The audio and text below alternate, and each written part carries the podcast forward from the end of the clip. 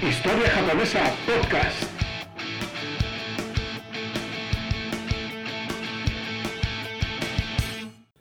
Muy buenos días a todo el mundo y bienvenidos al primer episodio del podcast de Historia Japonesa. Yo soy Jonathan López Vera, doctor en Historia Japonesa, y en este primer episodio, después de un episodio cero en el que solo presentaba el podcast, vamos a hablar de Toyotomi Hideyoshi, uno de los famosos tres unificadores de Japón, para mí el más interesante de los tres. Podría estar aquí horas hablando sobre Hideyoshi, principalmente porque mi tesis doctoral trataba sobre él, así como mi libro Toyotomi Hideyoshi y los europeos, pero sería aburridísimo, así que de momento me quiero centrar en un tema concreto, en responder una pregunta, que es ¿cómo lo hizo para conquistar Japón tan rápidamente? Veamos primero cómo fue la cosa. Cuando empezó el proceso de unificación, Japón estaba dividido en decenas de territorios, cada uno de ellos controlados por una familia samurái diferente, y algunos además por grupos de ciudadanos o por monasterios budistas, pero de eso ya hablaremos otro día. Y quien empezó a unificar el país no fue Toyotomi Hideyoshi, sino que fue Oda Nobunaga, otro de los tres unificadores, el primero de ellos. Sobre Nobunaga también podríamos hablar mucho, y lo haremos, pero hoy lo vamos a tocar un poco de forma superficial, lo imprescindible para el tema del que hablamos.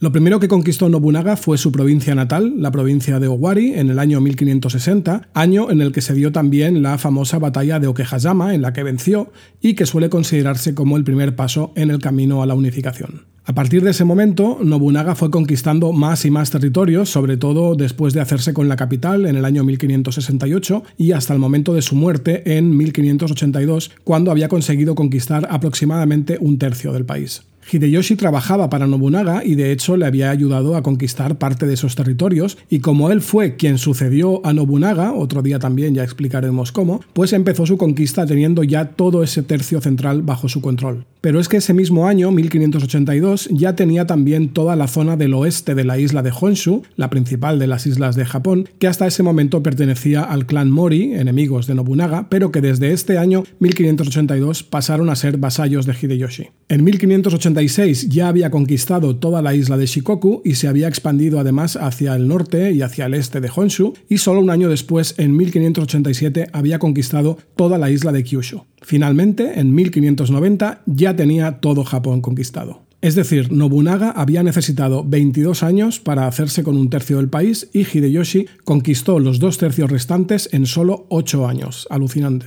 Así que ahora sí, volvemos a la pregunta inicial. ¿Cómo lo hizo para ir tan rápido? Pues bueno, primero quizá habría que explicar por qué Nobunaga fue tan lento.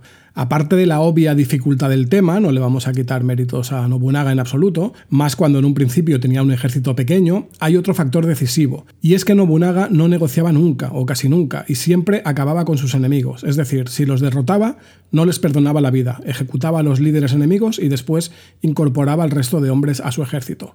Esto es algo bastante habitual en el mundo samurái, por otro lado, pero no es una buena táctica, porque si yo soy un enemigo de Nobunaga y sé que en caso de perder en el campo de batalla o en un asedio que haga a mi castillo, pues voy a perder la cabeza, literalmente, pues lucharé con todo hasta el límite para sobrevivir un día más o una semana más o un año más. Así que aunque finalmente Nobunaga me venza, le va a costar mucho tiempo y muchas vidas de soldados suyos. No es una buena estrategia. Eso sí, le vamos a reconocer a Nobunaga que el tercio que él conquistó era el más complicado, porque era el primero y lo más difícil es ganar los primeros territorios. Luego cuando ya tienes un ejército muy grande, pues cada vez es un poco más fácil, es decir, cuesta mucho más conquistar tu segunda provincia que la número 36. No seré yo quien hable mal de Nobunaga. Vale, muy bien, vamos entonces con Hideyoshi. ¿Cuál era su estrategia? Pues Hideyoshi, a partir del momento en que sucedió a Nobunaga, pudo poner en práctica a un mayor nivel lo que ya había hecho siendo un general de Nobunaga, es decir, negociar. Él, antes de llegar al campo de batalla, entablaba una negociación con aquel señor eh, cuyos territorios quería conquistar, y yo esto suelo representarlo un poco caricaturizado, pero para que se entienda, él lo que hacía, pues por ejemplo, quería conquistar la isla de Shikoku, una isla con cuatro provincias, pertenecientes en ese momento al clan Chosokabe, pero este clan Chosokabe era originalmente de una de esas cuatro provincias. Las otras tres las había conquistado en los últimos años. Pues bien, lo que hacía era hablar con el daimyo, con el jefe del clan Chosokabe, y lo que le decía era más o menos esto. Le decía, bueno, yo tengo 150.000 soldados y tú tienes 30.000 soldados. Si nos enfrentamos está claro lo que va a acabar pasando.